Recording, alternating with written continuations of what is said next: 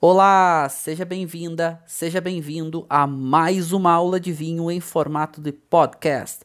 Eu sou o professor Marcelo Vargas, nós vamos rodar a vinheta e já vamos para o conteúdo.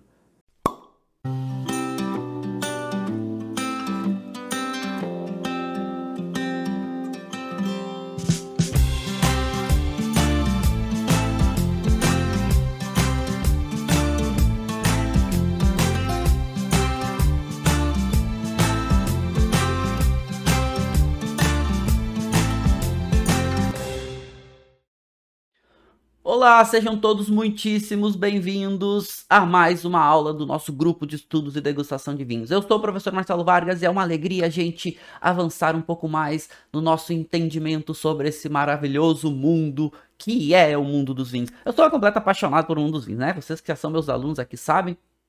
Eu sou completamente encantado, eu me achei completamente quando eu entrei para trabalhar nesse mercado e eu amo dar aula, amo interagir com vocês. E a gente está aqui nessa aula ao vivo sobre vinho, sobre degustação. A gente toda semana tem uma aula.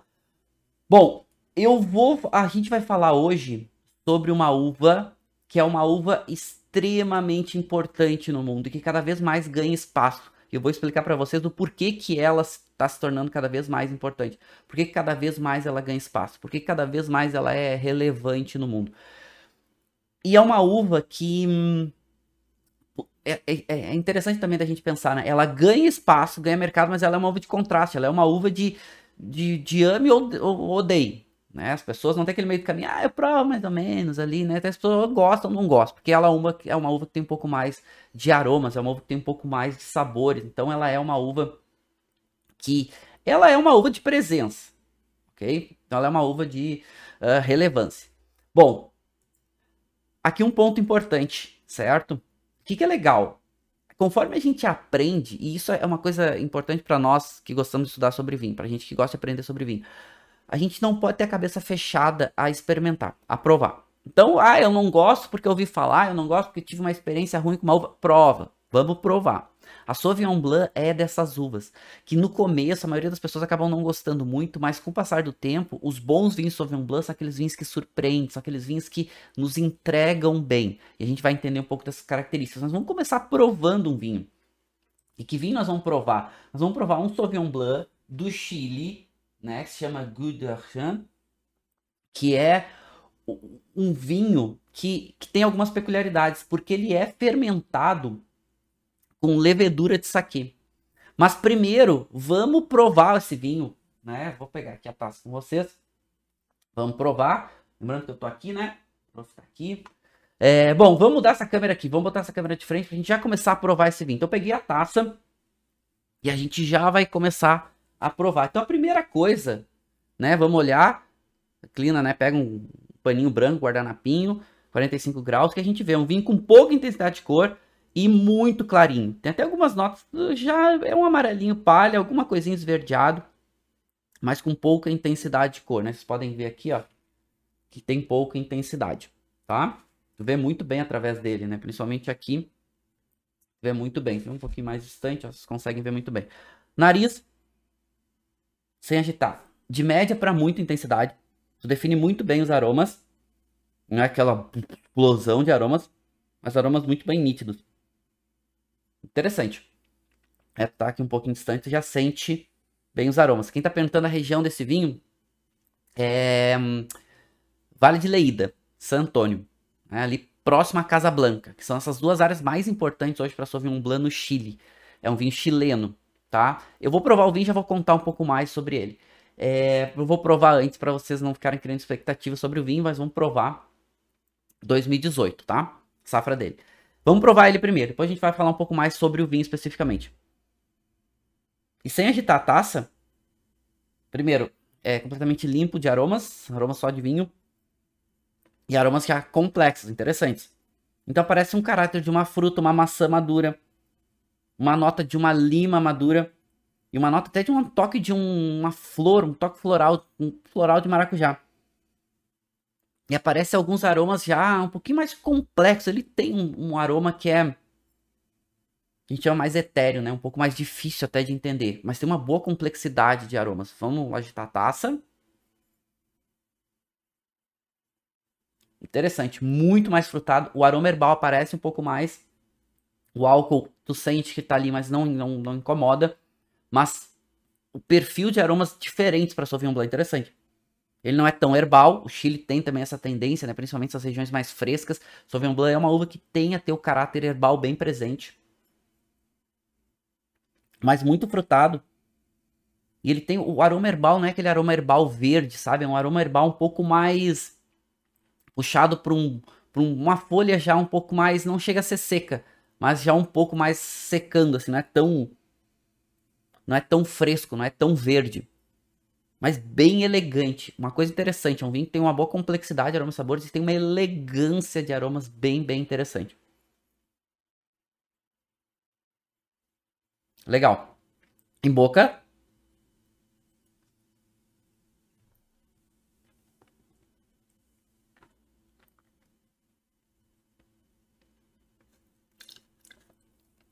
Primeiro gole que a gente não avalia. Mas já dá para perceber o seguinte: acidez lá em cima, salivando, ele entra na boca, mas ela não é desagradável. Isso é um ponto importante, tá? É, tem um termo que muitas vezes usam no mercado de vinhos que é ah, um vinho ácido, um vinho ácido. Gente, acidez é fundamental para vinho. Tem vinhos com acidez que tem uma boa acidez e vinhos que não tem uma boa acidez. Tá, mas o que é uma boa acidez? Primeiro, tem uma boa maturação da uva mas mais do que isso, acidez integrada com os elementos. E uma acidez que. O vinho é composto de diferentes tipos de ácidos.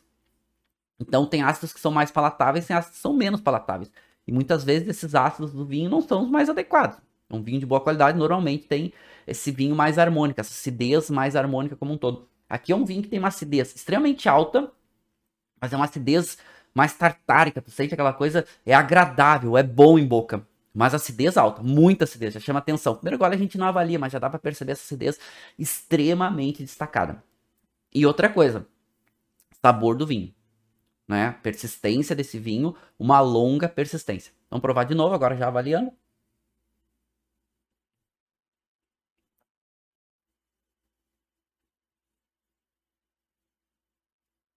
Hum.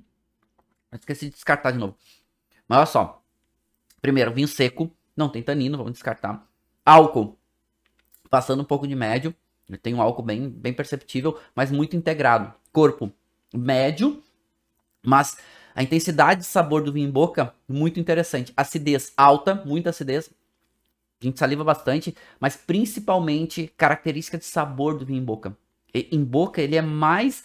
Ele tem mais características de sabor ainda do que em nariz. Então parece essa nota frutada, até de uma nota, uma fruta um pouco mais um, mais madura, né? Aquela sobrematuração, mas parece uma nota de uma. Quase um toque de toranja, uma nota de maracujá um pouquinho mais evidente, uma nota floral um pouco mais evidente. No nariz aparecia, né? Também, mas se nota em boca mais evidente. E, e olha, chama atenção a persistência. E ele tem uma notinha em boca, que é uma notinha que também aparece em nariz, mas em boca um pouco mais evidente, que é uma notinha até um, um, é, complexa, mais etérea. É uma notícia que remete a alguma coisa. É como, como se fosse um toque hum, quase de levedura, quase um toque. Não chega a ser aquele toque de autólise, né? Que a gente sente nos espumantes, por exemplo. Mas tu sente um toque assim de uma. Quase uma massinha de pão, quase alguma coisa nessa característica que não fica tão definido, mas traz uma complexidade nesse vinho. Ele é fermentado com levedura de saquê. Até o João tá perguntando aqui se sentiu algo de saquê nesse vinho. Então, é talvez essa nota um pouquinho mais evolutiva aqui, que aparece um pouquinho, apesar de o vinho ser relativamente jovem. É um vinho que tem um potencial de guarda bem significativo. Agora, o que mais me chama atenção, o nível de qualidade desse vinho é muito bom. Agora, o que mais chama atenção nesse vinho é o quanto ele sendo um vinho de regiões mais frescas do Chile, ele não aparece tanto essa nota herbal, que é muito evidente dos vinhos de Sauvignon Blanc, principalmente vinhos Sauvignon Blanc chilenos, dessa região costeira, como Casablanca, como San Antônio, é, Leída, que é, essa, que é essa região desse vinho que a gente está provando, fica dentro de San a região de Paredones, são regiões mais frescas. Então essa, é muito evidente essa nota de é, arruda, essa nota de broto de tomate, essa nota eh, de gramínea, e aqui não aparece. Ele tem um herbal, mas o herbal muito mais controlado. O herbal muito mais uh, equilibrado. E essa nota da fruta um pouco mais evidente. Mas também não é tanto o caráter da fruta cítrica, apesar de ele ter esse toque cítrico. E aí, o que, que a gente tá falando aqui, gente? A gente tá falando, até deixa eu botar o vinho aqui de novo para vocês. A gente tá falando de um vinho de Sauvignon Blanc do Chile, que ele é feito, e olha só que interessante, tá? A proposta desse vinho. Ele é fermentado com levedura de saquê. E por que isso, tá? Uh, por que, que ele é feito, ele é, ele é fermentado com levedura de saquê?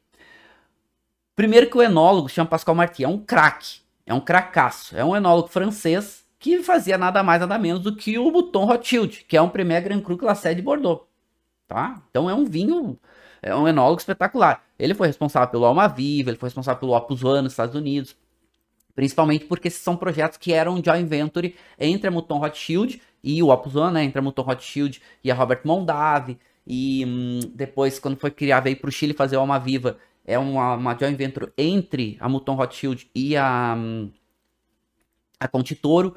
Bom, grande enólogo, né? Imagina, o cara fazia só um Premier Grand Cru Classe de Bordeaux. Ele veio para o Chile e acabou montando a vinícola dele. Então ele largou esse projeto e hoje faz os vinhos, os vinhos dele. Todos os vinhos dele são muito bons. Agora, ele é um craque, né? Ele conhece muito dessa uva porque essa uva também é uma uva importante do, do Chile. Eu já vou falar um pouco mais é, eu já vou falar um pouco mais do, do, contexto desse vinho, da parte técnica dele, tá? Teor alcoólico e tudo mais. Já, já volto lá. É, e ele é uma uva importante do Chile, mas é uma uva importante também de Bordeaux. E hoje é uma uva importante para o mundo inteiro. Ela é uma caça internacional. E o que, que acontece? Sauvignon Blanc, gente, ela é uma uva que ela se dá melhor, de modo geral, tá? Não tem nada que seja absoluto, mas de modo geral, ela se dá melhor em processos que a gente chama redutivos em processos onde, por exemplo, a fermentação acontece com o mínimo contato de oxigênio possível. Por quê? Porque um grande diferencial da Sauvignon Blanc é a parte aromática e ela perde aromas relativamente fácil. Então, para manter o perfil de aromas, se faz em processo redutivo. Mas tem uma outra questão, a fermentação de vinhos brancos, normalmente a fermentação de vinhos brancos acontece aí de 12 graus até 20, mais ou menos. Pode variar um pouquinho. É temperatura menor do que de vinhos tintos. Por quê? Porque quanto aumenta a temperatura, tu, per, tu extrai mais da uva, do mosto, principalmente parte fenólica, parte casca e tudo mais, tu extrai mais, mas tu perde muita parte aromática. Então o vinho branco, como tu quer a parte aromática, e no mosto, por exemplo, não ficam as cascas, fermenta a temperaturas mais baixas. Então normalmente a partir de 10 graus já, já faz fermentação de vinho branco. Só que o que acontece? A Sauvignon Blanc a gente sabe que mesmo, primeiro, em processo redutivo, na fermentação redutiva, ela, ela perde um pouco do perfil aromático, e o perfil aromático do vinho blanc é extremamente importante. Pascoal Martins fez um teste com esse vinho. Ele usou levedura de saquê. Levedura é o microorganismo, né, que é responsável, é um fungo que é responsável por fazer a transformação do açúcar em álcool. O que acontece com a levedura de saquê, especificamente? Ela trabalha em menores temperaturas. Então, se o vinho branco a gente fermenta aí mais ou menos a partir de 10, 12 graus, a levedura de saquê consegue fermentar em temperaturas a partir de 5 graus. Então, qual era a ideia? Esse vinho fermentou entre 5 e 7 graus, mais ou menos. Só que o que acontece? Tu tem que aumentar o tempo de fermentação, porque as leveduras trabalham mais devagar, a fermentação se torna um pouco mais lenta. Então, um vinho branco convencional, que tu vai fermentar aí mais ou menos Vamos pegar um Sauvignon Blanc, duas semanas de fermentação. Pode aumentar um pouquinho, tá? Pode diminuir um pouquinho também. Mas vamos lá, pega uma média, duas semanas de fermentação. Esse vinho demorou quase dois meses fermentando. Foram mais de 50 dias. Por quê? Porque a temperatura né, trabalha, as leveduras trabalham em menor temperatura. Mas a levedura de saque consegue fazer isso. E qual foi a ideia aqui? Preservar mais o caráter aromático. E Pascal Marty além de ser esse grande enólogo, ele também gosta muito da cultura japonesa, ele gosta de sake, já foi pro Japão e tudo mais. Então ele usou uma técnica diferente, uma experiência diferente. E assim, vou dizer para vocês, o resultado tá trazendo mais um caráter de boca, né, perfil aromático também diferente, e mais um, uma, uma, expressão maior em boca interessante do vinho. E perdeu um pouco esse caráter herbal e ganhou um pouco mais o caráter frutado, até esse caráter evolutivo. Vocês estão perguntando sobre o vinho, né? como um todo. Deixa eu até falar aqui, mostrar para vocês. É um vinho que é do Chile, Vale de Casablanca, 2018, Sauvignon Blanc.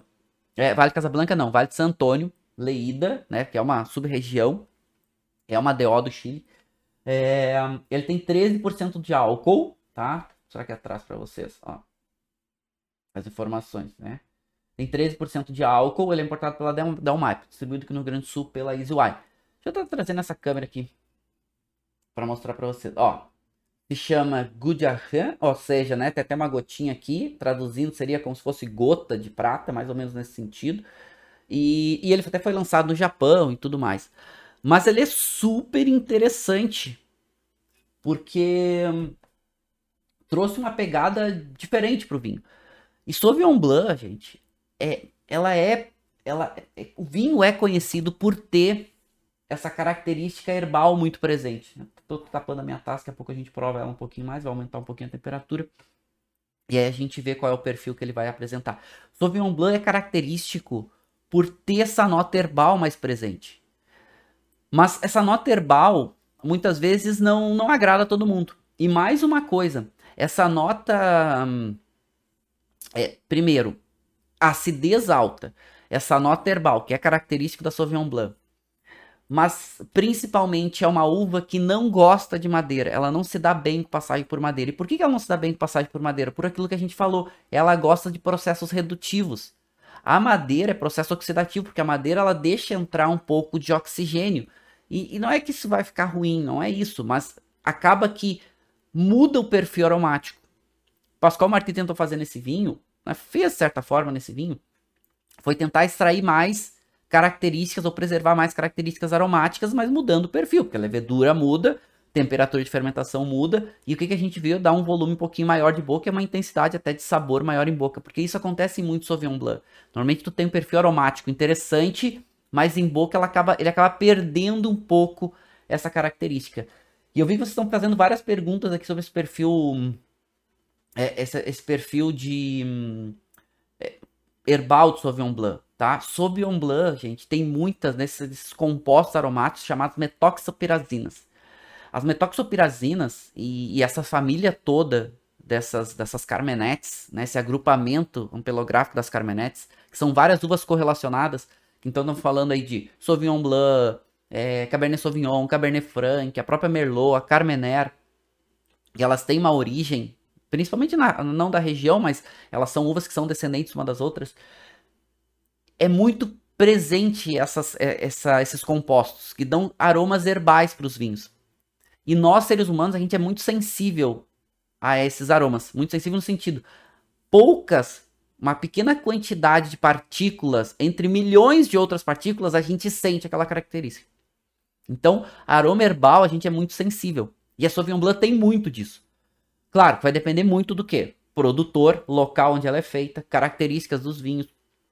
E aí a gente vai começar a entender agora exatamente isso, essa variação. Mas deixa eu trazer aqui algumas perguntas de vocês já ir respondendo, porque é interessante essas perguntas que vocês estão trazendo aqui. É, Valdir perguntou a persistência de boca. Ele tem uma boa persistência ele diminui um pouco a intensidade dessa persistência, mas ele perdura, principalmente essa nota mais relacionada com alguma coisa de esse toquezinho de complexidade, esse toquezinho quase como uma, ele não é, é quase uma mistura de um defumado com, com, quase uma massa de pão e esse caráter, primeiro que o herbal perde bastante, ele é presente, mas perde bastante, mas caráter frutado também e perdura. Uh, os essenças apenas tipo de levedura teria alguma relação com essa diminuição de aromas herbáceos? a gente não sabe ainda, né, Zé? Mas tem uma. Tem, o vinho como um todo, não sabe se a levedura, talvez a menor temperatura e tudo mais, né? Uh, esses aromas herbáceos, metoxopirrazina, também tem uma relação forte com o amadurecimento da uva. E a gente vai ver daqui a pouco, que eu vou falar para vocês sobre a grande referência de Sauvignon Blanc no mundo é o Vale do Loire, na França. Mas quando a Nova Zelândia trouxe uma nova proposta de Sauvignon Blanc, o mundo se encantou por essa proposta, que é vinhos um pouco menos herbais, mais frutados, mais intensos. E eu vou falar como a Nova Zelândia faz isso também. E isso agradou o mundo de modo geral, tá? Uh, o teor alcoólico faz a pergunta, já falei, né? 13%, ou seja, é um vinho que tem uma presença de boca, que tem um álcool significativo, mas esse álcool não sobra em boca. E para equilibrar esse álcool, bom, a gente tem a acidez e a gente tem o sabor do vinho né? Como um todo, assim. A gente falou que o corpo dele é médio, sobe um pouquinho, mas um corpo médio. E, e esse álcool também, né? Esse álcool até uh, também aparece um pouquinho mais. Agora, uh, é, eu, o Bruno tá perguntando, o caráter herbal é uma característica de Sauvignon Blanc? Sim, Bruno, o caráter herbal é uma característica de Sauvignon Blanc, né? É clássico de Sauvignon Blanc ter essa nota herbal. A questão é como que esse herbal vai se apresentar. Quais são as outras características e aromas e sabores é mais vinhos mais de entradas, vinhos mais genéricos, Sauvignon Blanc, aqueles vinhos mais baratos. eles acabam sendo vinhos que Cerbal sobra um pouquinho, né? Ele acaba predominando, não é tão interessante, tá? E a Sauvignon Blanc também, gente, não se adapta bem a áreas muito quentes. Por quê? Porque ela vai perder acidez e, vai e não vai conseguir amadurecer tão bem a parte de aromas e sabores, tá? Isso eu conto também para vocês daqui a pouco. Mas é bem característico, tá? O Giovanni tá falando que provou Sauvignon Blanc da Guaspari. Eu gosto muito, falando de Brasil, a gente vai falar de Brasil também daqui a pouco. É... A Guaspari faz vinhos incríveis, mas a gente tem visto, não só na Guaspari, mas esse que a gente chama essa dupla poda, essa técnica que, a que, que principalmente essa região central do Brasil, aí mais ou menos ali do Paraná, passando ali Minas Gerais, de colher no inverno, que eles fazem dupla poda exatamente para estender, para mudar um pouco o ciclo da videira. Tem duas uvas que estão se adaptando, tá se adaptando muito bem a essa técnica, que é um a Syrah, que é uma que está se adaptando melhor de todas, e outra é a Sauvignon Blanc. Então, Sauvignon Blanc a gente está vendo aparecer muito bem aqui nessa parte central do Brasil com essa técnica de colheita de inverno, que é da dupla poda. E tem uma outra questão também importante. É, o Brasil está se destacando com algumas regiões por produção de Sauvignon Blanc de alta qualidade. Principalmente Campos de Cima da Serra, alguns muito interessantes, e que eu tenho provado de melhor, Santa Catarina, com vinhos bem, bem, bem interessantes. Ok? Bem interessantes. Tá, vamos lá. É, estão perguntando toque de mineralidade, se o seu vinho não tem toque de mineralidade. Vou falar um pouco sobre mineralidade daqui a pouco, tá? Porque mineralidade é, enfim, ele, ele não tem estoque tão salgadinho em boca, que poderia remeter à mineralidade, tá? Mas vamos lá. Vamos, vamos para aula. Vamos para aula que a gente tem bastante coisa para falar e daqui a pouco a gente volta um pouquinho mais no vinho. Então, Sauvignon Blanc é uma uva de amor e ódio. Ela é uma uva de contraste. O que é uma uva de contraste? É, contraste é principalmente pela escolha de compra, pela escolha de tipo, ah, vou querer ou não vou querer provar essa uva.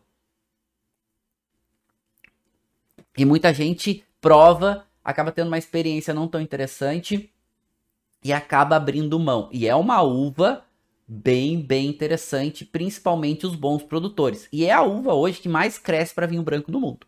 Ela já é de vinho fino, não de maior destaque, ela é a terceira, mas vamos lá. De vinhos significativos, ela é a segunda, porque a Irene na, na, na Espanha é a uva branca mais plantada, mas a Irene não faz vinhos tão interessantes. Depois vai ser Chardonnay e Sauvignon Blanc. A Sauvignon Blanc é que mais cresce, até mais do que a Chardonnay, tá? É, eu já vou responder algumas perguntas que vocês estão trazendo sobre essas notas minerais e tudo mais. A gente vai falar um pouco sobre mineralidade daqui a pouco. Sauvignon Blanc é uma uva que tende a expressar um pouco mais desse caráter. Mas vamos tentar entender o que, que é esse caráter, tá? Então é uma uva de contraste.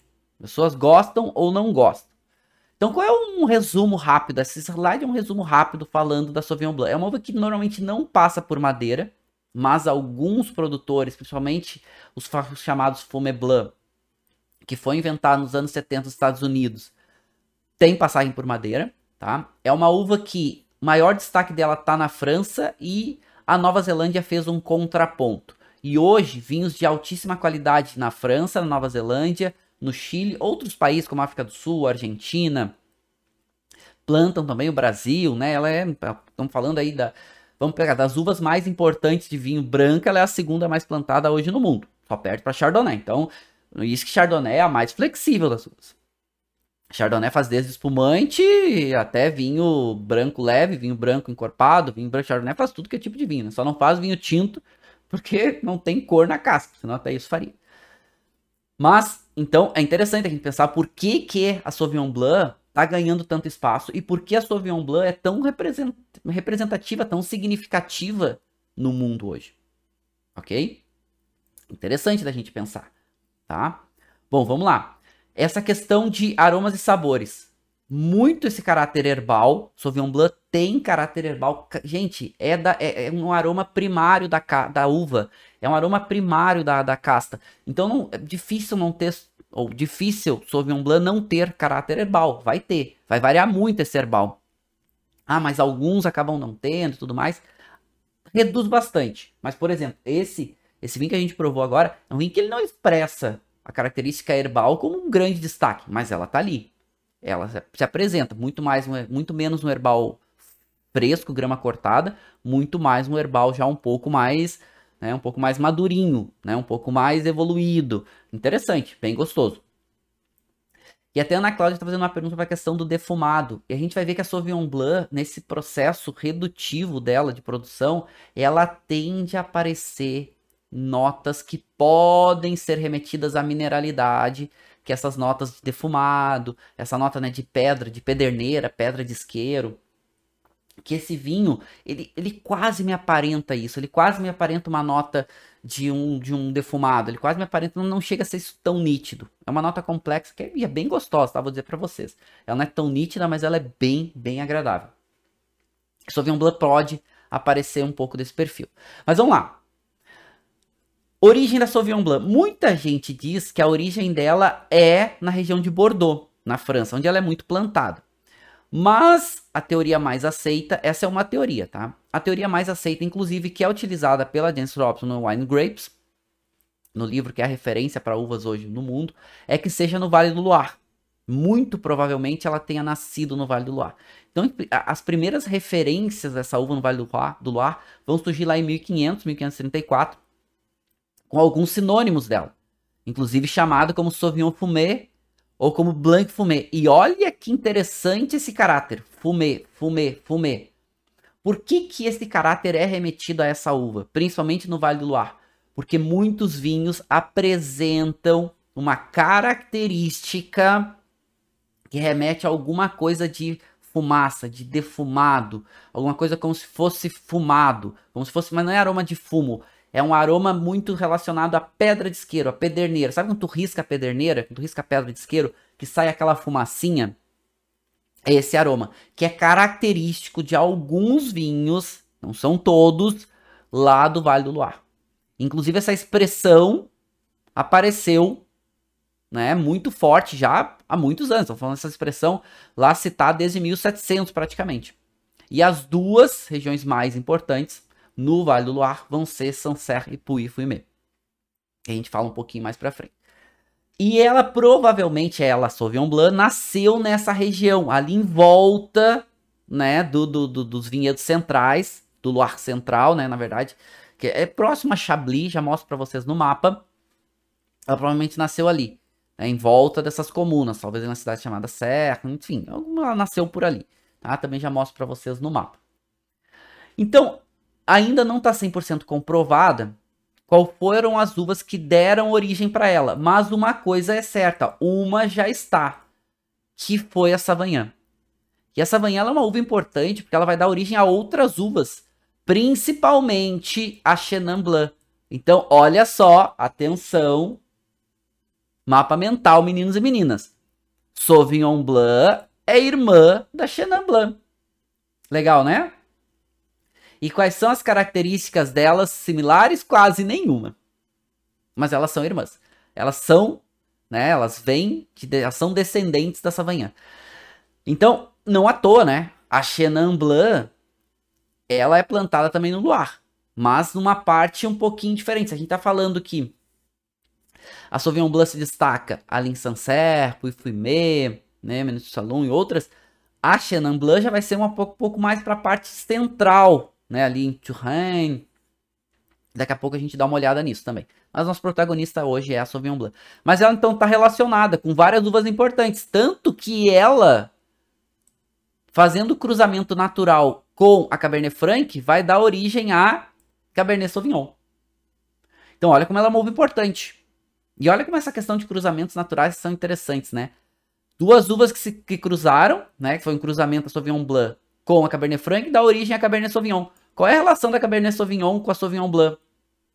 Quais são as características, né, que ela tem? Ah, uma nota herbal, ela apresenta um pouquinho mais, né, algumas notas frutadas.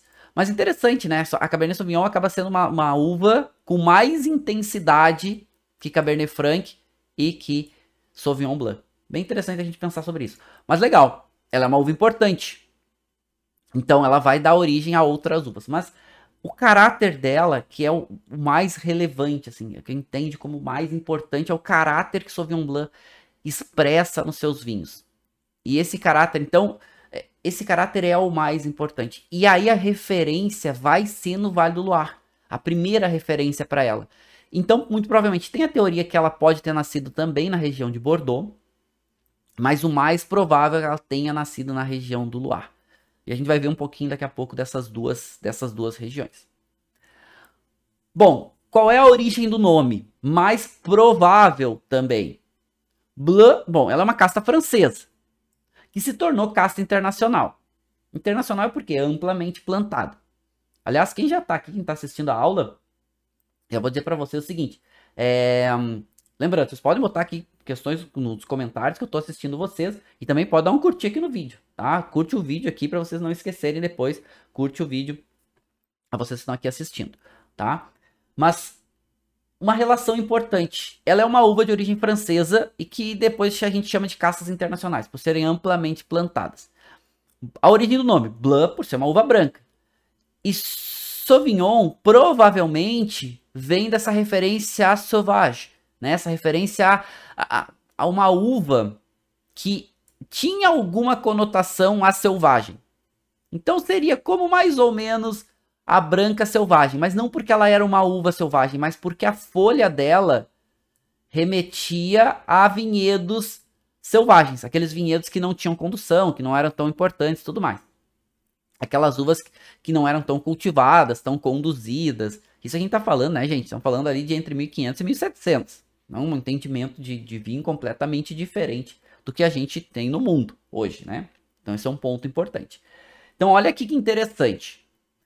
Esse provavelmente é o nome do, é a origem, né, do nome dela. E olha aqui, olha compara com a, com a folha da Chardonnay. Olha a diferença. Ela é uma folha um pouquinho mais rústica, ela é uma folha um pouquinho mais, né, menos desenhadinha e tudo mais. Ok. Vamos lá, vamos avançar para as características. E aqui já vou dizer para vocês alguns pontos importantes.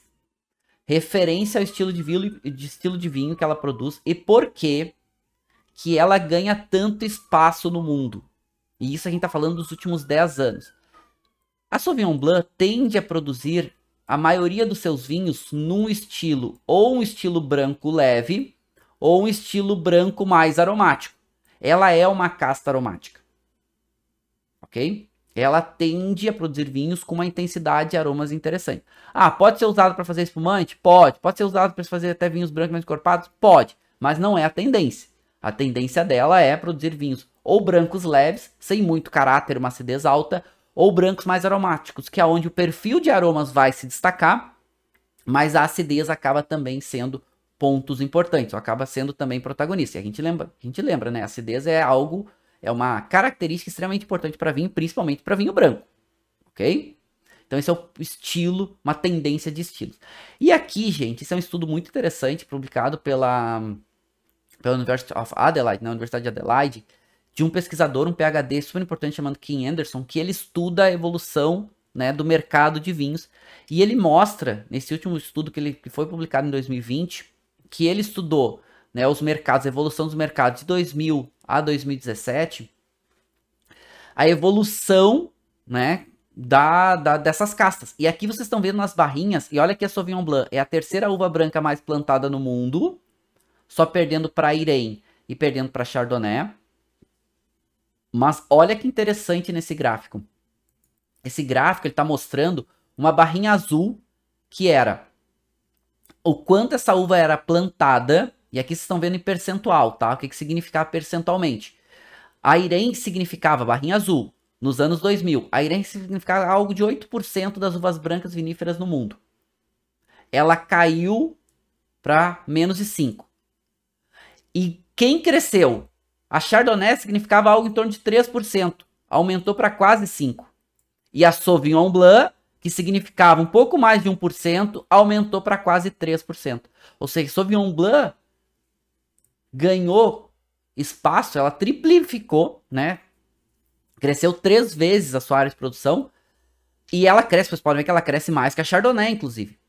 E aqui tá o porquê também dela crescer tanto. Primeiro, entrada de novos produtores. A partir dos anos 2000, um destaque muito grande para novas regiões produtoras, principalmente Nova Zelândia. O Chile é ainda mais recente, né? Mas, ok, o Chile também. Mas mais do que isso, ela é um contraponto importante para o boom que existia no mundo de Chardonnay madeirado. E qual é o perfil de Chardonnay com madeira? Potência, intensidade, volume de boca, aquele caráter que tem alguma fruta, mas muito caramelizado, muito aquela nota da manteiga, muito untuoso, que é um estilo de vinho.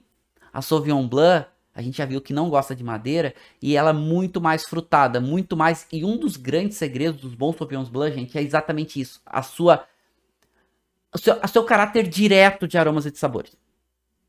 Encontra muito mais aquele perfil de fruto, perfil herbal. Esse perfil vai variar, ok? Mas um vinho um pouco mais fresco, vinho mais fácil de tomar, apesar de ter uma intensidade de aromas interessante. E esse é o contraponto importante. Então, quando o mundo começou a enjoar um pouco daquele chardonnay amadeirado pesado, muito estilo californiano, né, muito estilo americano de ser, a Sauvignon Blanc começou a ganhar mercado. Principalmente por causa também do novo mundo. Então, olha a importância. E ela continua crescendo. Esse é um ponto importante. Ela continua ganhando mercado. Ok? Tanto que, e aí vai um trabalho muito importante da Nova Zelândia. Ela é a uva principal da Nova Zelândia. E isso vai acontecer a partir dos anos 70, ganhando relevância nos anos 80 e 90. Ou seja, quando entra os anos 2000, ela está em ampla ascensão. Que tem que a Nova Zelândia considera nos primeiros dias de maio, o Dia Internacional da Sauvignon Blanc. Tá por acontecer, inclusive, por agora, né? Que a gente tá transmitindo essa aula próximo a esse evento. E normalmente varia o dia, cada ano vai ter um dia, já foi no dia 3, já foi no dia 5, já foi no dia 7 de maio.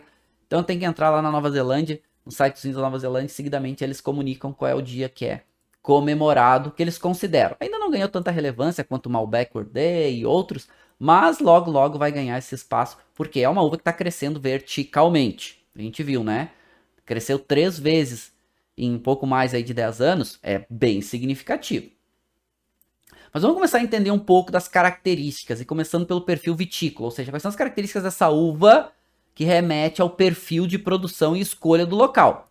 Primeiro, é uma uva que tem maturação precoce, ou seja, ela não gosta de local quente, porque local quente vai prejudicar ela, provavelmente, não vai amadurecer tão bem. Ela gosta de climas mais, nessas influências mais de climas, alguns climas frescos, mas principalmente esses climas mais uh, intermediários, né? Esses climas mais meio do caminho. Até alguns climas aquecidos ela vai bem, mas quando é um clima muito quente ela vai ter problema. Muito vigorosa. O que significa? Ela tem um problema, tá? Problema não, desafio a parte verde dela cresce muito. Principalmente se ela encontrar solos férteis. Quanto mais fértil o solo, mais ela tem a parte de vigor vegetativo dela. Que qual é o problema disso? Baixa qualidade da uva. Então, o produtor, ele tem que estar o tempo inteiro fazendo poda, tirando parte verde, conduzindo ela porque ela vai crescendo, ela vai crescendo, ela vai crescendo, né, em volume e também em tamanho. O que, que significa? Ela precisa de mais cuidado na videira ok? Então, atenção para esse ponto. Quando encontra solos mais férteis, mais ainda. Por isso que ela se dá bem em solos que não são tão férteis. Há solos frios, há solos frescos também. Solos frescos, solos mais frios, há solos de calcário, solos de giz, solos, né? Ela se dá muito bem esse tipo de solo. Os cachos dela são cachos compactos, a gente tá vendo aqui, né? Bem fechadinho e grãos pequenos. E isso favorece uma coisa. A podridão tanto podridão nobre quanto podridão cinza. E a podridão, quando vira podridão nobre, faz os vinhos botritizados clássicos no mundo. Então, não à toa que ela é tão plantada na região de Bordeaux, faz alguns dos vinhos mais clássicos botritizados no mundo, como Sauternes. Vamos ver daqui a pouco. Bom, não gosta, então ela prefere, ela se dá melhor em solos pouco férteis, e ela foi esse contraponto importante hoje no mundo para Chardonnay. Não é que não haja vinho Sauvignon Blanc passagem por madeira. Inclusive, já falamos, né? Esse americano muito famoso chamado Fumé Blanc. Mas não é o que mais se destaca na uva. Aliás, a gente vai ver muito, muito mais vinhos Sauvignon Blanc sem passagem por madeira do que com passagem por madeira. Certo? Clássico. E aqui um pouco do perfil da uva. E, gente, quando a gente fala do perfil da uva, o que é importante, tá? Esses perfis aqui, vou trazer para essa câmera. Esses perfis, eles são uma tendência dos vinhos. Só que eles não são, os perfis não são absolutos. É, um, é uma forma a gente começar a estudar vinho. E aí, bom, o que, que varia no vinho que eu estou degustando? Ah, aumenta a cor, aumenta álcool, diminui um pouco mais a acidez. Então, esses perfis são ferramentas que nos ajudam a estudar. Mas nunca considerem isso absoluto e nem nunca considerem isso é, referência de qualidade. Eu gosto muito desse perfil porque é gráfico, né? A gente consegue ver, bacana, tá? Então, tendência maior a mais acidez, um pouco menos de corpo. Mas tem um ponto importante nisso, tá? Toda vez que tem esses gráficos, então, são referências para nos ajudar a estudar. Então, deixa eu subir esse gráfico aqui para vocês. Então, quem está vendo aqui o gráfico da Sauvignon Blanc. Então, o que, que a gente entende nesse gráfico? Né? Vocês estão vendo aqui, primeiro, a intensidade que vai aqui dessa primeira linha vertical, horizon, é, vertical, na verdade, né? Que vai aqui, se vocês verem a primeira linha é pouca intensidade, essa linha do meio é média, e indo um pouco mais para a ponta aqui é muita intensidade. Então, o que a gente está vendo aqui da Sauvignon Blanc? Aqui, essa linha rosinha é aromas e sabores. Ela tende a ter muita intensidade de aromas e sabores. Descendo um pouquinho tanino, não tem, ok? Depois, álcool e corpo. Normalmente é de pouco para médio. Ela não tende a fazer vinhos encorpados, vinhos potentes, intensos. Mas olha aqui, você vai desce mais um pouquinho para a linha verde. Olha a linha verde, muita acidez. Então ela tende a fazer vinhos, que é essa última linha aqui de baixo, ó, com muita acidez. Então vinhos com uma intensidade ácida alta, com uma intensidade de aromas e sabores, né? Que tá essa linha rosa também chegando em muita, né? Alto e muito são sinônimos. Então é um vinho que tende a ter muita intensidade de aromas e sabores, muita acidez, um pouco menos de álcool, um pouco menos de corpo. Principalmente essa parte de aromas e de sabores, uma nitidez no perfil. Aromas e sabores mais diretos. Ok? E aí a gente fala que uma das famílias aromáticas muito características em Sauvignon Blanc são essas famílias herbais, que vai variar. E aí tinha uma pergunta da Vanessa perguntando: ah, a maturação implica nessa questão das metoxopirazinas? Claro, essa é esse perfil herbal também está relacionado com maturação. Então, também por ser uma uva que matura um pouquinho mais rápido, né, acaba tendo tem uma predisposição a ter um pouco mais esse perfil herbal presente, tá? Mas não é só isso, tem uma soma de coisas, mas tem também uma correlação importante aqui, tá? Isso é legal. Conforme também a tecnologia vai avançando, a gente vai tendo entendimento melhor. Os enólogos vão tendo entendimento melhor sobre a uva. Então, esse é um ponto também bacana da gente pensar. Agora vamos, então vamos voltar aqui, né? Então passamos do nosso gráfico e a gente pegou então essas referências importantes da uva, né? Primeiro vitícola, opa, vamos voltar aqui e depois esse perfil das características médias. E aí a gente pode partir desse gráfico começar e depois durante a aula eu vou voltando um pouquinho nesse gráfico, né? Até para fazer essa referência aqui, tá? É, cor, normalmente vinhos com pouca intensidade de cor e normalmente essas notas amarelo clarinho, às vezes muitas vezes essas notas com esses tons esverdeados aparecendo. Claro que esses tons esverdeados eles vão perdendo com o passar do tempo, mas ela tende a aparecer bastante esse perfil e tem uma relação também com a acidez. Tá? A, gente, a tendência é que vinhos com maior acidez tenham, vinhos brancos com maior acidez tenham essa nota esverdeada um pouco mais presente. Perfil de aromas e sabores. E aqui um ponto importante. Então, locais mais quentes, aquecidos, tende a aparecer mais notas de frutas, essas frutas mais maduras, maracujá, goiaba e outros. Alguns aromas também que aparecem, é, o aroma herbal ele vai estar tá presente, mas vai variar um pouquinho. Um aroma que mais remeter a uma pimenta, né? Uma pimenta às vezes um pouco mais madura, uma nota de um chá, uma nota de uma erva, ou vai remeter uma nota de uma grama cortada, ou vai remeter uma nota que arruda, é muito característico em Sauvignon Blanc, principalmente em locais mais frescos. Que aí o perfil da fruta fica um pouco mais, essa fruta um pouco mais cítrica, a acidez dela ainda mais destacada, e essa nota herbal mais evidente. Então também vai variar o perfil da fruta, o perfil herbal e o conjunto desses aromas, certo? Vai variar um pouquinho. Mas interessante, ela tende a fazer vinhos com uma boa intensidade e uma boa complexidade de aromas e sabores. Isso nos bons vinhos. E tem um fator que estão chamados aromas, sabores, minerais, que aqui a gente tem algumas questões importantes. Mineralidade é um tema ainda, gente. A gente tem que ter muito cuidado quando a gente fala sobre isso, porque é um tema que está sendo muito mal trabalhado no mundo dos vinhos, principalmente por degustadores. Os degustadores dizem, ah, uma característica, eu não estou sentindo que é mineralidade. Mas se a gente parar para pensar, os próprios minerais, eles não são voláteis. Não são voláteis. Né? Mineralizar, mineral não volatiliza, não volatiliza. Então não senti, não tem como sentir um aroma mineral. Mas eu não posso negar que essa questão de mineralidade, por exemplo, se eu pego a pedra, né, se eu pego flint, né, se eu pego a, a, o sílex e eu raspo duas pedras, solta um aroma. Se eu pego dois basaltos, né, pedra vulcânica, esfrego, solta um aroma. E é isso que tá, muitas vezes as pessoas associam à mineralidade. Então é um termo, é um tema aceito, mas tem que tomar um pouquinho de cuidado. Eu gosto de ser um, eu, eu gosto de ser um pouco mais precavido quanto a isso. Né? Por exemplo, quando tu sente uma nota salina, muito clássico, eu gosto de remeter a mineralidade. Quando vem essa nota de remete a alguma coisa de pederneira, até pode citar uma mineralidade. Mas ainda a gente tem que tomar um pouco mais de cuidado. E essa questão de mineralidade não necessariamente está relacionada somente ao solo, da onde vem, ao local de ter, contexto de terroir como um todo, mas muito provavelmente também a parte de fermentação. Essa questão de fermentação redutiva tende a despertar um pouco mais essas características. Então tem que tomar um pouquinho de cuidado quando a gente fala. Pode falar sobre mineralidade? Pode. O que, é importante quando eu falo de mineralidade? Falar o que é. O que, é esse caráter mineral? Porque senão vira uma fuga, né? Ah, é mineralidade. É mineralidade, eu sinto caráter mineral. Tá, mas o que, que é essa mineralidade? Vamos começar a definir. Ah, tem um remete a uma nota de pedra, remete a pedra de isqueiro, remete a basalto, remete a giz, né? Aquele, aquele perfil de giz, remete. Então, definir o que, que é esse caráter. Então, esse é um ponto importante porque é comum em Sauvignon Blanc esse caráter aparecer. Que é uma nota, na verdade, essa nota defumadinha que a gente falou, aquela notinha de fumaça. Né, que não necessariamente está relacionada ao solo, mas talvez ao processo de fermentação ainda não está 100% comprovado.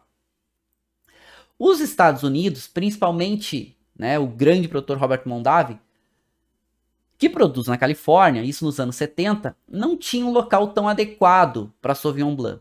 E ele inventou um novo estilo, que o mundo hoje, alguns produtores copiam, que é o chamado Fumé Blanc. O que é o Fumé Blanc, gente? Fumé Blanc nada mais é do que um Sauvignon Blanc que vem normalmente de uma área um pouco mais quente, não necessariamente só de áreas quentes, mas que não tem esse destaque tão nítido para acidez, para o frescor.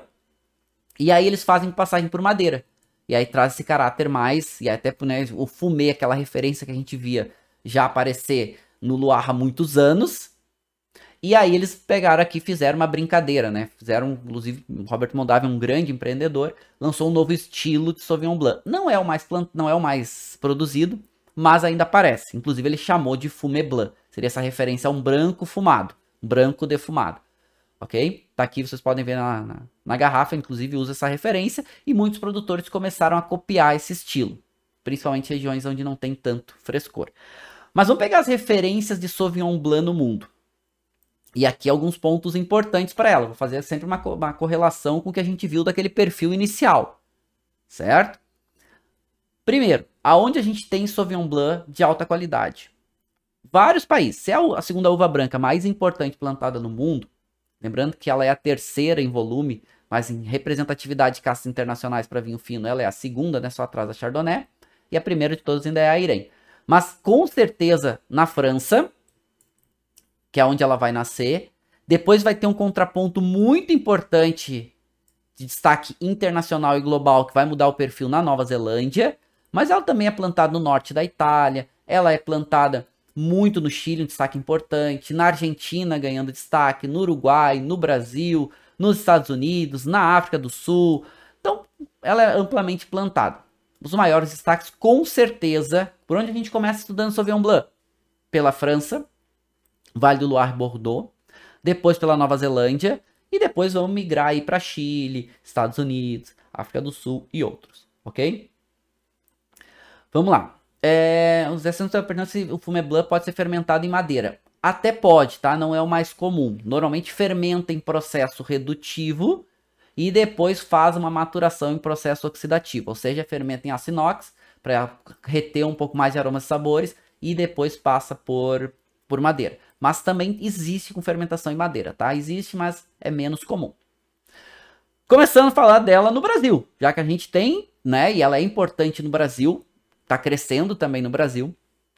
E o Brasil ela não ganha tanto espaço porque é, vai ganhar, tá? Mas ela não, ganha, não ganhou tanto espaço até hoje porque no Brasil as áreas principais de produção de vinho no Brasil de volume, que é a Serra Gaúcha, o Rio Grande do Sul como um todo, mas principalmente Serra Gaúcha, Campanha Gaúcha, principalmente Serra Gaúcha, que é o maior volume, tem uma outra uva que faz um contraponto para ela, que é a Riesling, a Riesling itálico.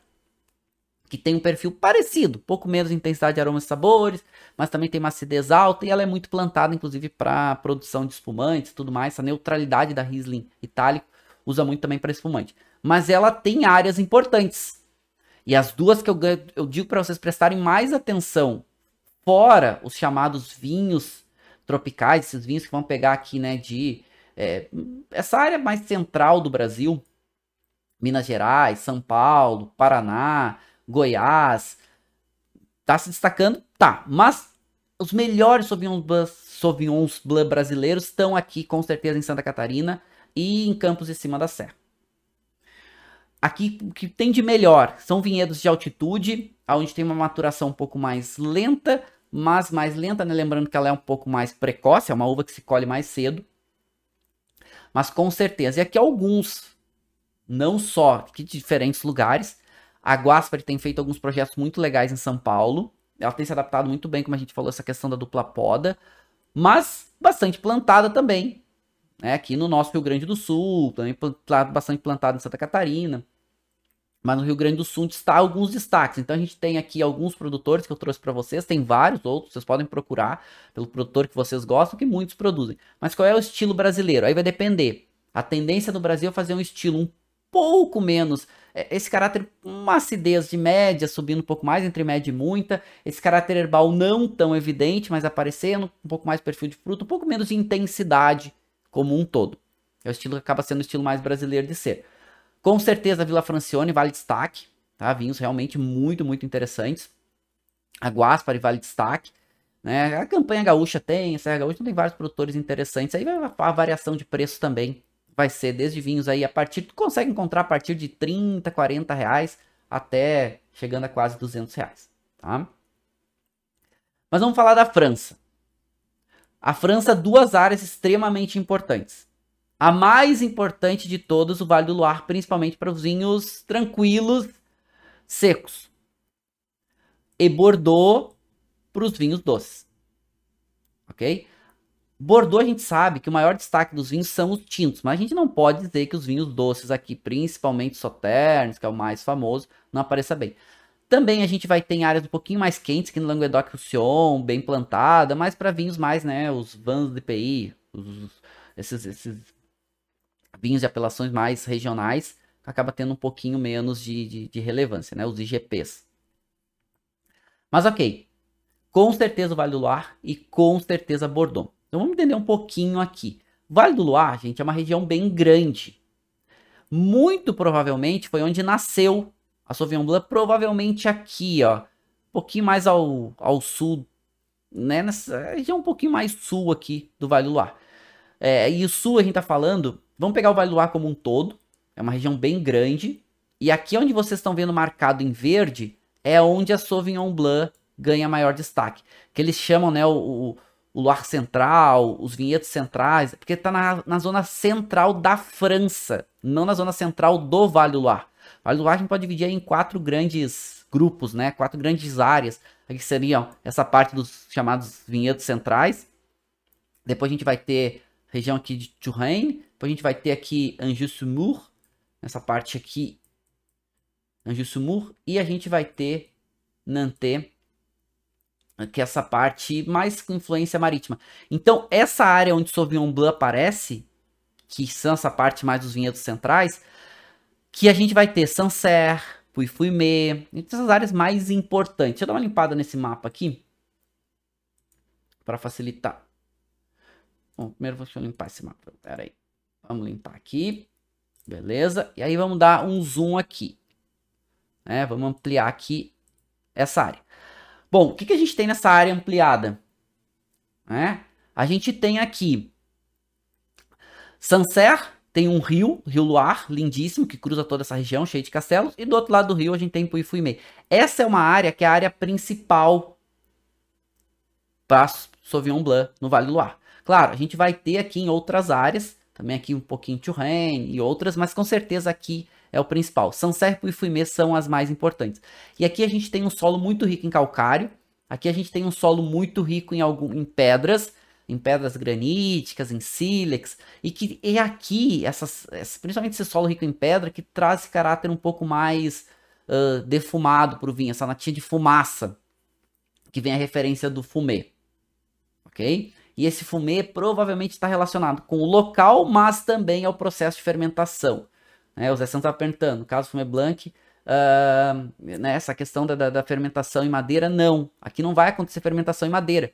Esse, e, essa, e esse fumê que eles estão falando aqui é pela característica e não é pela passagem da madeira. Fumê blanc nos Estados Unidos é passagem por madeira, aqui em Puy-Fumê não tem passagem por madeira.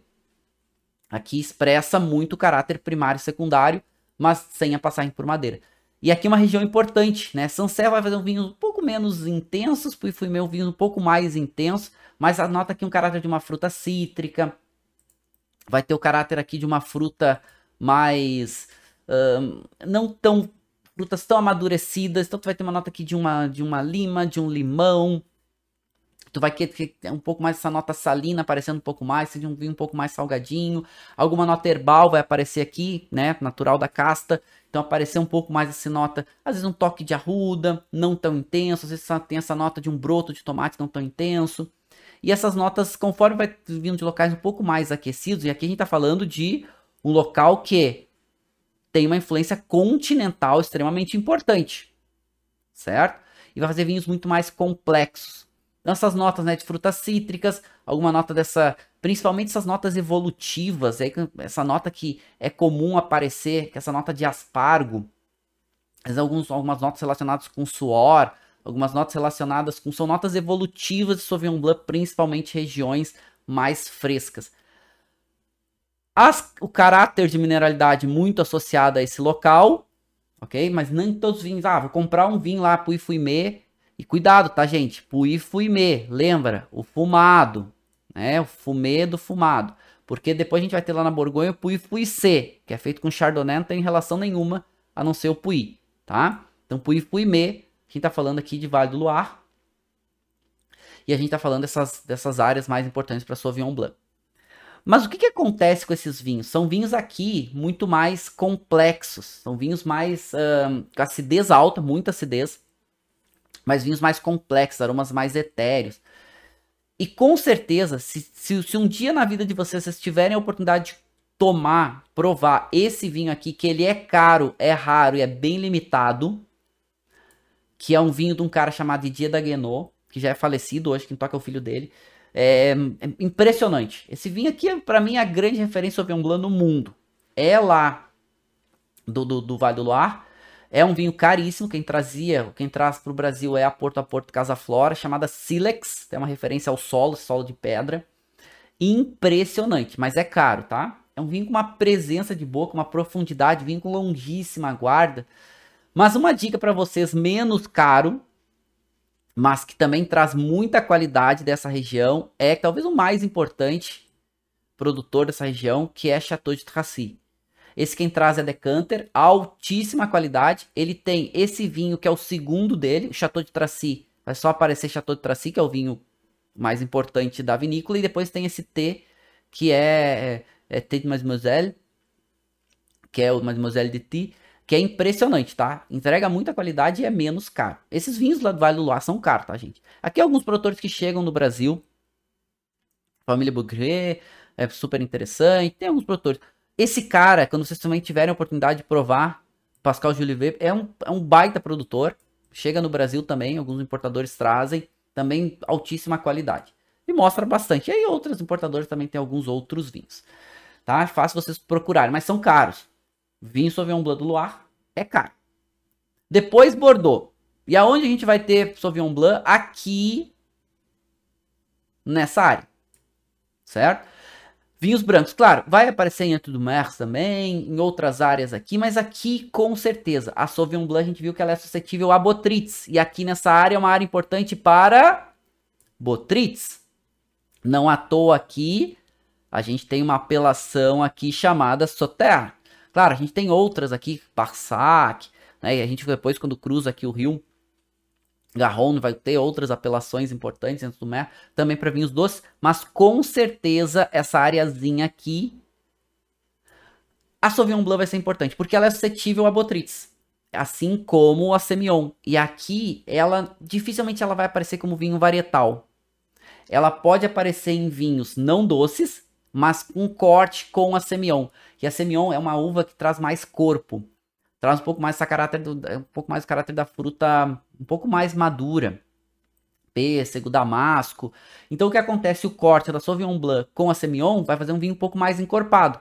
Porque vai perder um pouco mais da acidez, porque perdendo sentido vai ter um vinho com um pouco menos de acidez, porque a Semillon tende a ser um pouco menos ácida. Então vai fazer um vinho com um pouco mais de volume de boca, alguns vinhos interessantes, mas oscilando aí um pouco menos do caráter da Sauvignon Blanc, apesar dela ser uma uva que, né, gosta de se expressar muito bem. Tem uma outra uva que aparece aqui chamada Muscadelle, né, que vai entrar um pouquinho no, tom, no corte, 2, 5%, tá tendo uma nota floral, uma nota um pouquinho mais frutada. Interessante. Mas com certeza as duas uvas aqui principais vão ser a Sauvignon Blanc entrando no corte com a Semillon. E muitas vezes atacado pela Botrytis, fazendo vinhos doces importantes. Lembrando que Sauternes não é todo ano que tem Botrytis, tá? Nos melhores anos tem, aí os vinhos vão ser mais caros.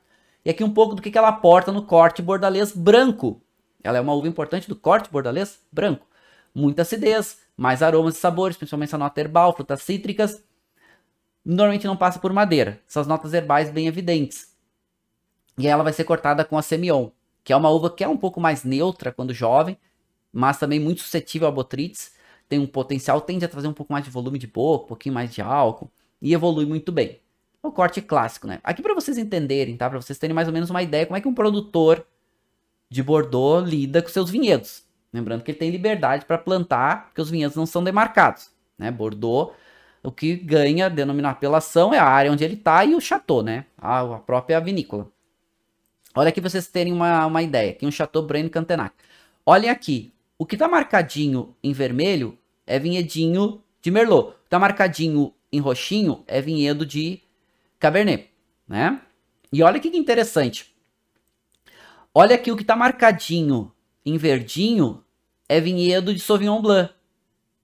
E o que está marcadinho amarelo é de Semillon. Olha aqui na propriedade toda, ele tem duas parcelinhas de Sauvignon Blanc e uma parcelinha então, uma parcela um pouco maior de Semillon.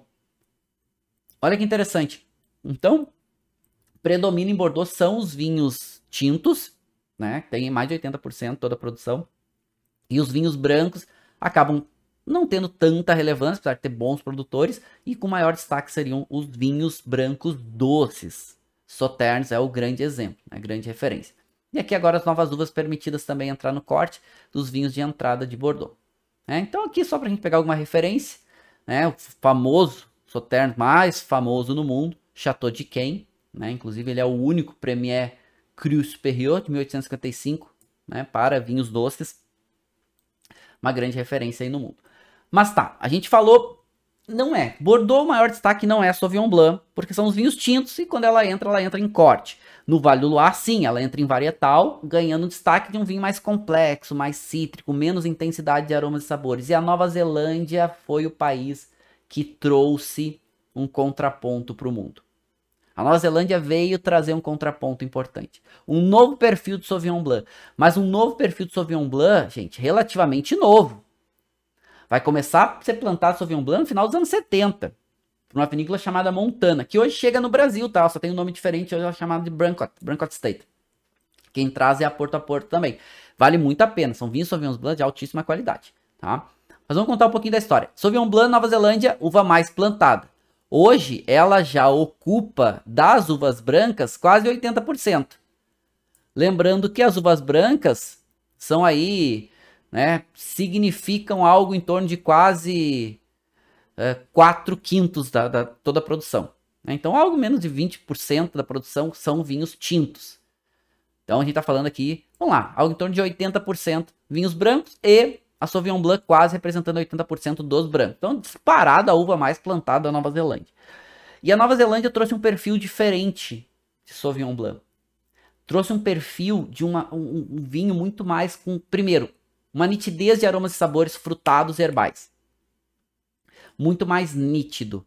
Acidez alta. E aí, o que, que a Nova Zelândia começou a, a desenvolver? Primeiro, que a Nova Zelândia investiu muito, investe muito em tecnologia, em desenvolvimento, entender como melhor se desenvolve o perfil dos vinhos. Segundo, começou a botar no mercado um vinho de Sauvignon Blanc de alta qualidade, muito mais frutado. muito mais encorpado, com um pouco mais de volume de boca. Como que a Nova Zelândia faz isso? Primeiro, vinhedos em áreas diferentes, mas também maturações diferentes.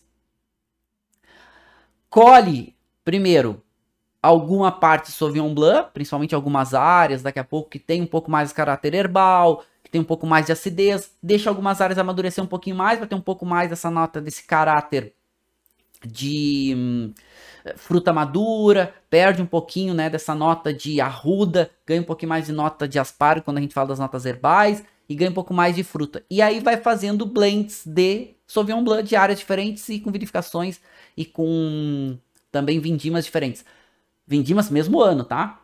Mas olha que interessante, trouxe um perfil completamente diferente, um vinho muito mais nítido, fácil de tomar, fresco, e o mundo começou a gostar disso. Então a Nova Zelândia foi esse contraponto importante né? Bastante importante. Então essa é uma relevância aí da gente começar a pensar. E aí o mundo começou, e aqui que foi, vai ter o boom, vai ser na Nova Zelândia. Claro que a Nova Zelândia tem outras pegadas também importantes, nessa né? questão de sustentabilidade, fazer vinhos muito mais puristas, não gostam de influência, eles gostam daquele aroma, qualquer aroma difícil, mais complexo, não é, não é complexo, mas qualquer aroma, por exemplo, é, eles, eles, são puristas, eles não gostam de nada de acidez volátil, eles não gostam de nenhum tipo de aroma que pode vir de esses aromas animais, esses aromas evolutivos não tão nítidos, eles não gostam. Né? Tanto que eles implementam a própria screw cap, que é a tampa de que é um avanço deles, né? Junto com a, com a Austrália. Começa na Austrália, depois vem para Nova Zelândia. E eles usam nos grandes vinhos, eles gostam dessa linha. Muito mais purista. Então a Nova Zelândia se destaca por isso também né? Vinhos muito mais puros. Tá aqui, ó, Branco é essa vinícola se chamava Montana, nesse vale de Marlborough, com grande destaque. E eles fazem aqui muitos vinhos sustentáveis, muitos vinhos orgânicos, biodinâmicos. Então é isso, pureza de fruta, intensidade e pureza de frutas. Né? Esse é o grande diferencial da Nova Zelândia. Mas também, o caráter herbal aparece, aparece muito essa questão da, da fruta equilibrado com essa parte de, herba, de, de, características herbais, mas também muito essa parte de um pouco mais de volume de boca, mas muito equilibrado com acidez, ou seja, acidez também se destacando, não deixa de ter alta acidez. Principais regiões, tá? E aí já vou dizer para vocês aqui, a parte central. Nova Zelândia são duas ilhas, né? A gente tem a ilha norte e a ilha sul. Parte principal de maior destaque para disparado, tá? Para Sauvignon Blanc, a parte central principalmente na Ilha Sul. Né? Então seria essa parte, seria a parte norte da Ilha Sul e a parte sul da Ilha Norte. Vamos limpar aqui para ficar mais fácil vocês entenderem. Porque aqui a gente tem algumas áreas bem, bem importantes. Tá? Então aqui vamos pegar essa referência de Nova Zelândia, tá? Vamos dar uma limpada aqui. Beleza. Principalmente aqui, tá? Aqui se destaca bastante. Regiões como Marlborough, como Nelson, depois, aqui, próxima à capital, a capital é aqui, né, onde tem essa estrelinha, que é Wellington. Aqui a gente vai ter Martinborough, vai ter outra região importante. Lembrando que ela é a uva mais plantada, então vai ter Sauvignon Blanc quase toda a Nova Zelândia. Ok? Tem bastante insolação, solos com boa drenagem. A ilha norte é um pouquinho mais quente, a ilha sul é um pouquinho mais fresca, mas que com certeza essa área aqui com maior destaque para Marlborough. Ok? E aí tem grandes produtores aqui, de alta qualidade, né, com é, altos perfis.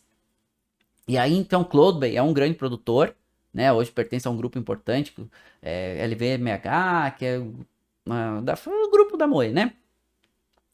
É, produtor de altíssima qualidade e alguns outros produtores. Então, na Nova Zelândia, vocês vão encontrar um contraponto importante. Mais intensidade de aromas e sabores, uma nitidez maior nesses perfis aromáticos, muito mais intenso como volume de boca. Eu vi que vocês estão falando, antes de eu falar de Chile, deixa eu trazer aqui, responder algumas perguntas de vocês, que vocês estão trazendo aqui. Deixa eu trazer algumas perguntas interessantes aqui que vocês estão trazendo. É, bom, são várias perguntas, né? Vocês estão falando muito sobre xixi de gato. Então, esse é um descritor, eu até não gosto muito desse descritor, tá? É, eu, talvez por não ter gato, eu nunca associei a esse perfil, apesar de eu sentir muitas vezes saber o que é xixi de gato, tá? Então xixi de gato tem aquela nota um pouco mais pungente, tem aquela nota um pouco mais, que é alguma coisa, quase uma, uma, uma amoníaco, uma amônia, alguma coisa nesse sentido, né? uma pungência, uma intensidade. Que muitos dizem que tem no Sauvignon Blanc, principalmente alguns Sauvignon Blancs, e gostam de remeter exclusiva à mineralidade, tá? vou dizer para vocês, eu nunca identifiquei, tá? Esse tal de xixi de gato.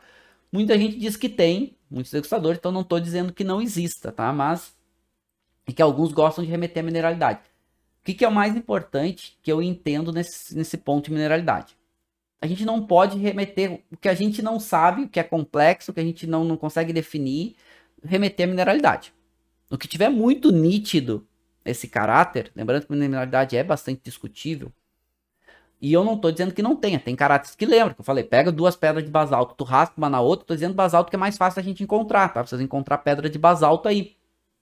Peguem dois basalto e raspem ele pra vocês verem se não solta um cheiro. Pega uma pedra e raspa tua unha na pedra e cheira para ver se não sente um aroma. Tu sente. Tá? E tem várias, vários estudos aí do que, que poderiam ser esses aromas. Né? Mas não vou entrar no mérito aqui. Né? Podem ser moléculas sulfúricas que ficam presas, são liberadas. Bom, aí tem várias, várias, várias possíveis origens. A questão é que esse aroma pode aparecer. Esse aroma que remete à pedra, a pederneira. Pode aparecer. É comum em alguns vinhos aparecer, inclusive Sauvignon Blanc. Então a gente pode associar isso, mas o que, que é importante a gente definir. Ah, não, tá me lembrando esse aroma defumado que eu vou classificar aqui como provavelmente esse aroma de fumaça que eu vou classificar a, a, a mineralidade. É bastante importante a gente definir. E aqui, quando a gente fala desse fumado, desse defumadinho, não é o aroma de tosta, o aroma de é, chocolate tostado, café tostado, madeira tostada. Não, aroma muito mais dessa pedra, dessa fumacinha de pedra. Dessa fumacinha provavelmente seja algum aroma sulfúrico aí. Mas ok, que a gente pode remeter com mineralidade, a gente sente esse caráter. Eu remeto a mineralidade, por exemplo, quando eu sinto notas salinas, que é a nota salgadinha.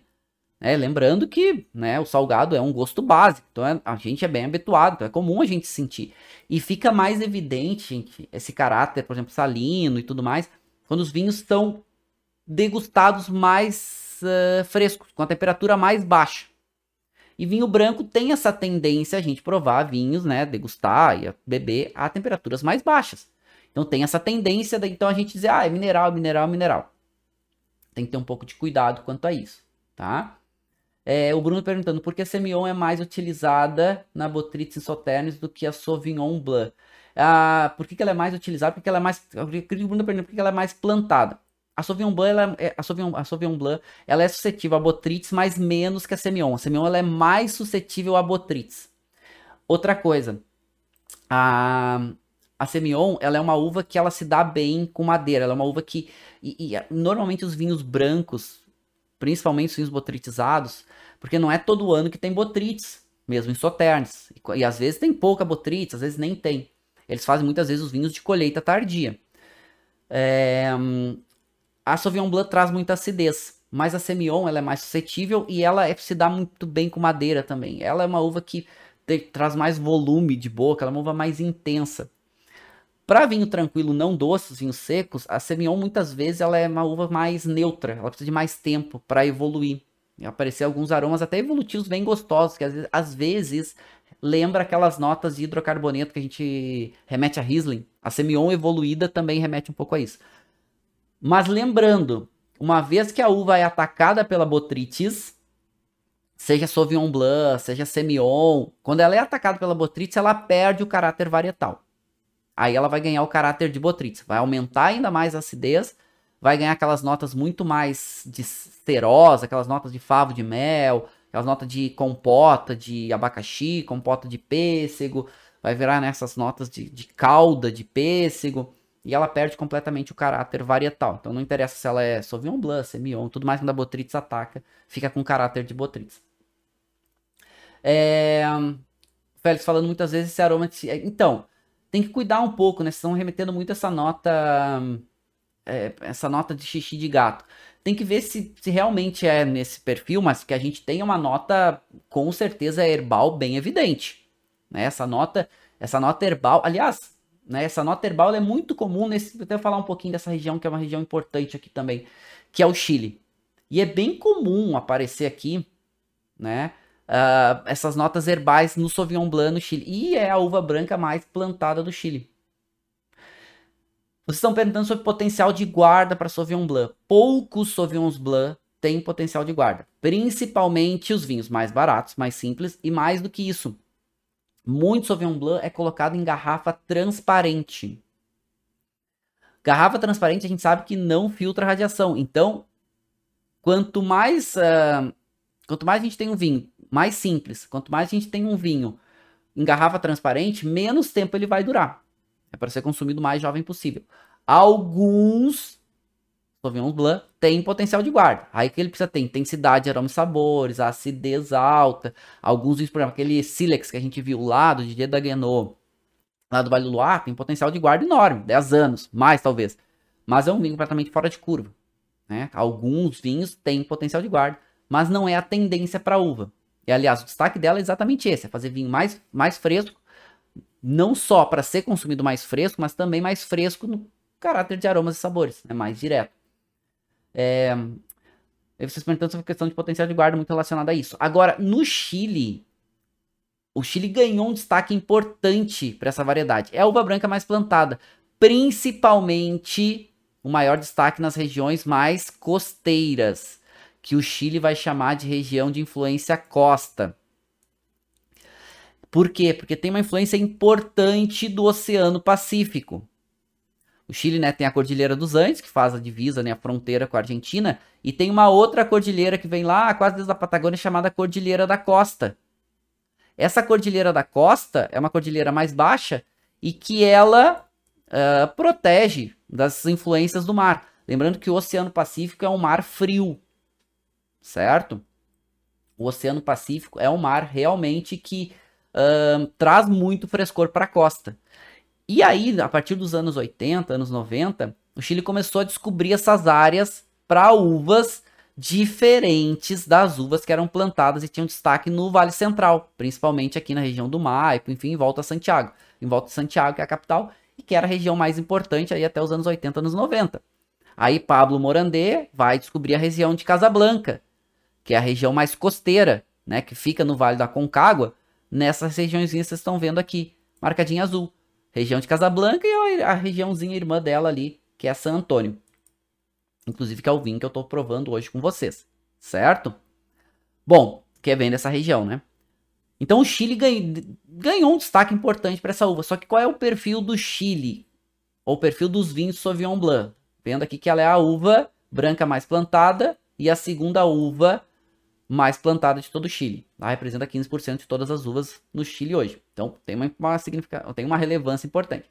Primeiro, seguindo essa onda muito mais Nova Zelândia, mais intensidade de aromas e sabores, só que aqui no Chile, muito mais do caráter herbal aparecendo.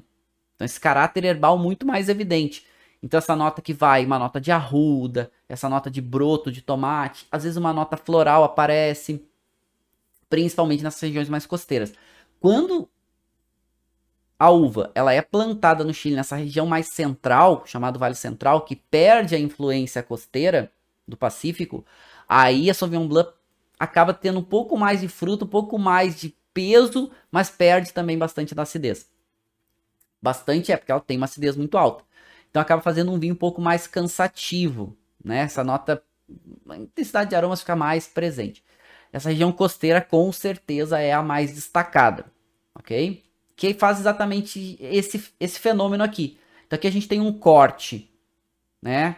Que pega a Cordilheira dos Andes, aqui o Vale Central, essa depressão principal aqui, né? Que vai pegar, que eles chamam, né, dessa influência entre cordilheiras, porque aqui a gente tem a Cordilheira da Costa e aqui a gente tem a Cordilheira dos Andes. Então essa área aqui chamada entre cordilheiras.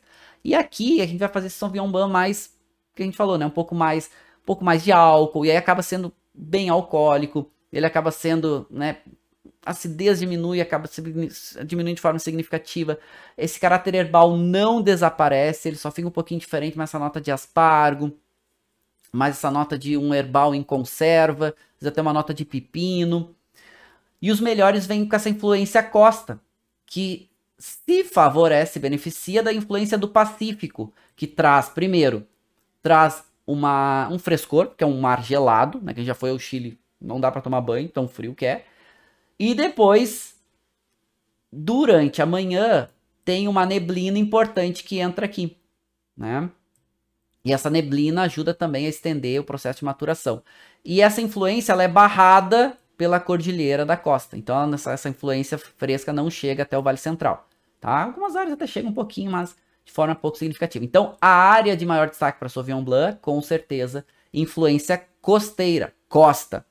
E aí as duas áreas de maior destaque, vocês estão vendo aqui em azulzinho no mapa do Chile, aqui as principais regiões produtoras, aonde tem essa influência costeira.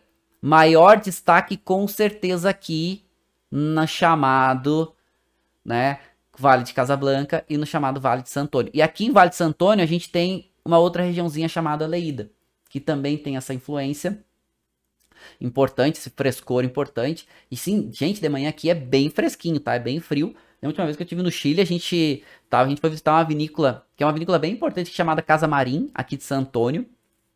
E, e era de manhã, era uma época quente, mas de manhã era bem friozinho, tinha que ficar de casaco, era bem fresco, tá? Não chegamos a pegar neblina.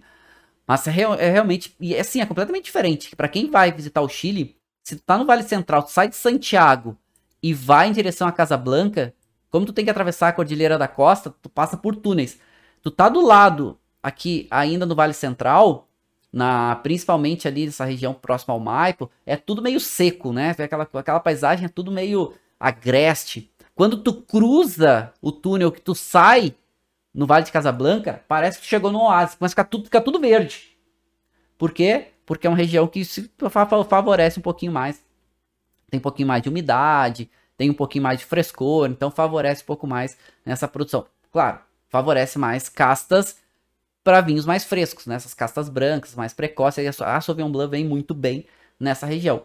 Né? E aqui alguns produtores, tem vários produtores super importantes no Chile para Sauvignon Blanc. Né? Aqui a gente falou Vale de Leida, tem esse produtor aqui chamado Leida, quem traz é a Gran Cru. Mas várias outras áreas, né? Aqui já um Sauvignon Blanc da, da Ventisqueiro, quem traz é a Cantu, a Conosur, quem traz é o Worldwide. Então tem vários produtores, Chile vão ter vários produtores aí para aparecer muito bem. Félix falando da Casa Marim. Casa Marim é outro produtor muito bom. Gosto do produtor chamado Vilar, quem traz é a Decanter. É espetacular. Também Vale de Casablanca. A Casa Marinha é San Antônio, mas também vinhos muito, muito, muito, muito intensos, bom volume de boca, complexo, trabalha muito bem a Sauvignon Blanc. Casa Marinha é um bom exemplo, tá? A Sauvignon Blanc da Casa Marinha é um vinho salgado.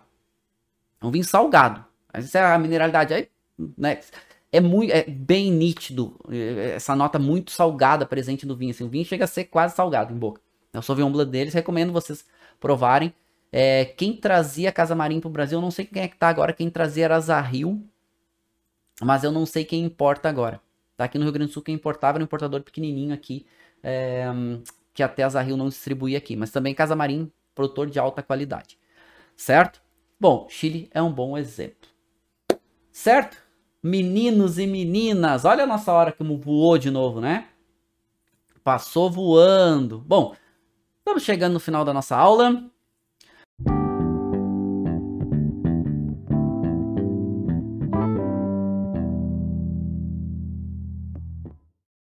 Você acabou de ouvir uma aula de vinhos do professor Marcelo Vargas, em formato de podcast. Para mais conteúdos, dicas e materiais sobre a bebida, acesse o site www.marcelovargas.org. Um forte abraço e até o próximo encontro.